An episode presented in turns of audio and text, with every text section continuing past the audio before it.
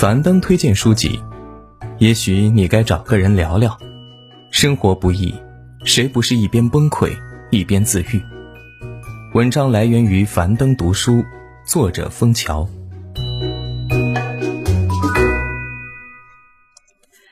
电影《这个杀手不太冷》中有一段经典对白：“生活总是这么难吗？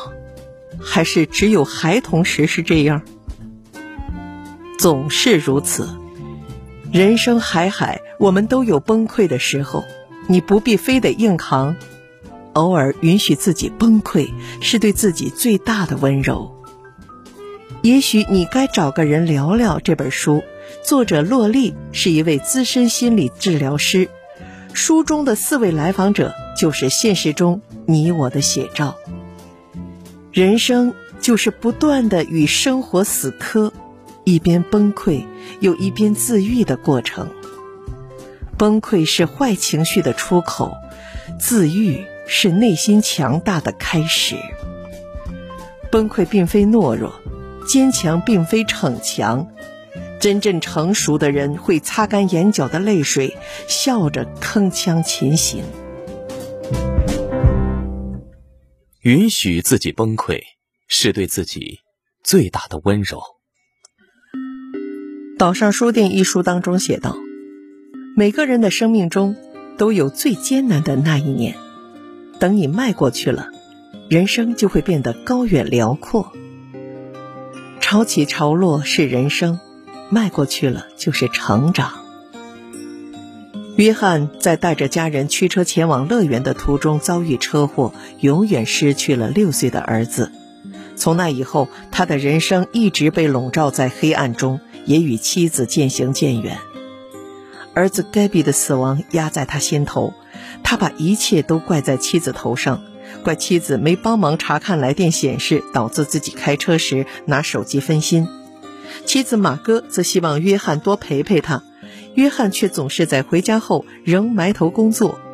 被约翰忽视很多次后，马哥失望的想要离开。这时，约翰才意识到。自己已经很久没有好好与马哥说话了，他很怀念他们没失去儿子以前的相处模式。马哥一直通过悲伤流露对儿子的想念，约翰却从不向家人展示自己脆弱的一面。在和治疗师洛丽谈起自己从来没提起的儿子时，他一边哭一边说：“他不是来这里让自己情绪崩溃的。”洛丽向他保证。这不是情绪崩溃，而是正在破茧重生。十年来，他一直处在崩溃边缘。真正哭出来的那一刻，他的不舍与悲伤都在眼泪中消散。他终于放下了对该比的无尽愧疚，把儿子珍藏在心中，永远想念，却不再只有痛苦。他也重新与妻子交谈，找回了彼此遗失的爱，让家。重新充满了温暖。约翰的痛苦和崩溃像极了现实中强撑的我们。我们总是习惯于在白天扮演好每一个角色，好员工、好父母、好子女，以自己坚强的一面示人，却独自在黑夜中挣扎。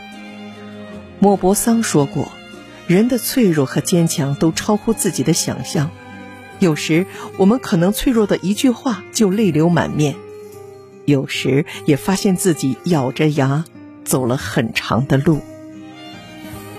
生命有其脆弱，不必时时强撑，偶尔允许自己崩溃，可以更生猛的对抗生活。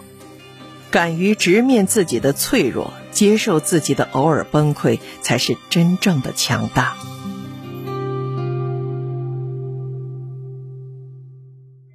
悦纳缺憾，无法改变的就释然。三十三岁的朱莉刚迎来爱情事业双丰收，却在蜜月旅行后确诊了癌症。她也曾感到绝望，直到好友给她发来一篇散文《欢迎来到荷兰》，里面讲述了这样一个故事：你计划着一场意大利之旅。可飞机着陆之后，才发现自己抵达的是荷兰。身边的人都在炫耀意大利的好，你却只能说：“我原本也是要去那里的。”在生活中，我们也常常身在荷兰，却想着远方，沉浸在不曾抵达的遗憾中，到头来既没好好享受在荷兰的生活，也离理想的生活越来越远。痛苦不会消失，时光也不会倒流，我们能做的唯有不辜负当下，不辜负自己。顿悟病痛无法改变后，朱莉开始享受活着的每一天。当医生宣布她病情好转的时候，她和爱人乘坐热气球欣赏日落，珍惜在一起的每分每秒。当病情再次恶化，对未来的期许被彻底浇灭时，他决定听从内心，做让自己心动的收银员工作。她如愿的来到乔氏超市工作，成为了超市之星，还和丈夫一起策划自己的葬礼。给所爱之人都发了葬礼邀请函。朱莉在葬礼邀请函上写道：“如果你和另一半是在一个葬礼上相遇的，那你们永远都会记得爱与生命是多么重要，也就不会拘泥于其他小事了。生命并不都是完满的结局，朱莉却让自己的生命变得丰盈而多彩。”丰子恺先生曾说：“既然无处可逃，不如喜悦；既然没有净土，不如静心；既然没有如愿，不如释然。”我们这一生总会遇到许多的不如意，大到生了场重病，弄丢了爱人，失去了工作；小到错过了末班地铁，因失误被上司批评。人生漫漫，圆满太难，无法改变的。就学会接纳，没有如愿的就随风散去。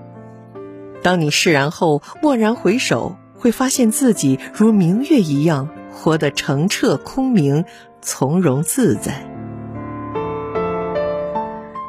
告别过去，才能更好的拥抱未来。第一次见到心理咨询师洛丽，六十九岁的瑞塔就表示。如果七十岁生日前生活没有改善，他就不打算活了。罗丽知道，更迫在眉睫的不是瑞塔的自杀大计，而是瑞塔在生活中切实面对的强烈痛苦。瑞塔被困在过往犯下的错误中无法自拔，觉得自己的人生就是一场悲剧，没能照顾好孩子，再三的嫁错人，没能经营好自己的社交圈，都让他绝望。在就诊的几个月里，瑞塔在洛丽的帮助下开启了自我疗愈之旅。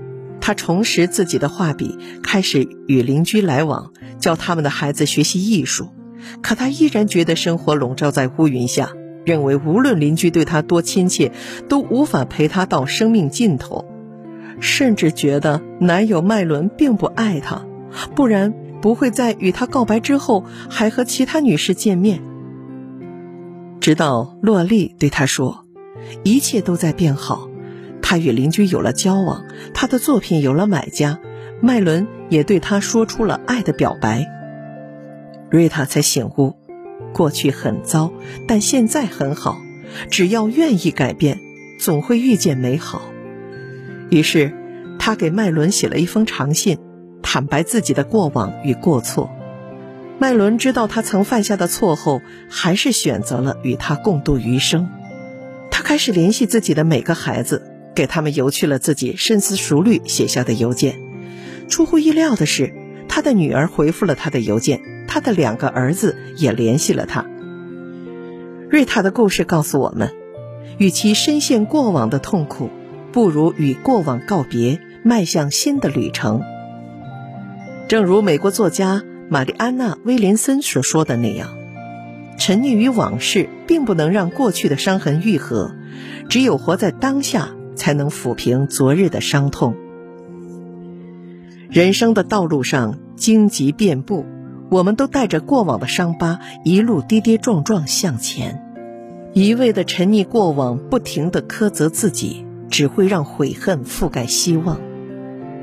岁月漫长，曾经的痛苦不过是过眼云烟，何必被他困在原地？过往如何，皆已过去；既往不咎，才能抵达幸福。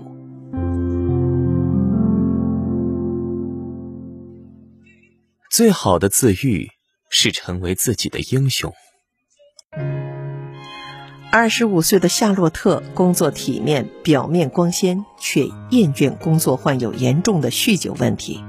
他一直被困在受害者心态中，童年的伤害潜伏在他的人生中，将他的人生彻底打乱。他小时候很讨厌母亲酗酒，却成了对酒精上瘾的大人。说着要戒酒，却常常找借口打破承诺。她无法接受缺席的父亲，却总是找父亲那一款的男友。谈恋爱从不长久，习惯了分分合合。童年时亲情的缺失，让她习惯了不安和失去，渴望被救赎，又害怕亲近他人。治疗师洛丽曾说过，在我们的故事中，我们要成为英雄，而不是受害者。脆弱的人自怨自艾。强大的人自我治愈，而在与洛丽的交流中，夏洛特也慢慢发现，人生是自己的，只有学会自己开船，才能成为掌控自己人生航向的人。于是，他开始加入戒酒互助会，慢慢戒掉了酗酒的坏习惯，开始感受自己内心的柔软，亲手撕掉了冷漠的酷女孩标签儿。夏洛特亲自打破了困住自己的恐惧与不安，全情投入自己的人生。我们的身上都曾有夏洛特的影子，带着内心的伤前行，渴望被他人救赎，却不敢为自己的人生负责，失去了自我成长的勇气。杨绛先生曾说：“随着日子往前走，这个世界上没有不带伤的人。”无论什么时候，你都要相信，真正治愈自己的只有自己。所有的治愈到最后靠的都是自己的力量。我们要成为自己的英雄，渡自己过河，为自己撑伞。要相信，没有走不出的困境，没有抵达不了的生活。生活不易，要且行且珍惜。悲喜自度，要自己成全自己。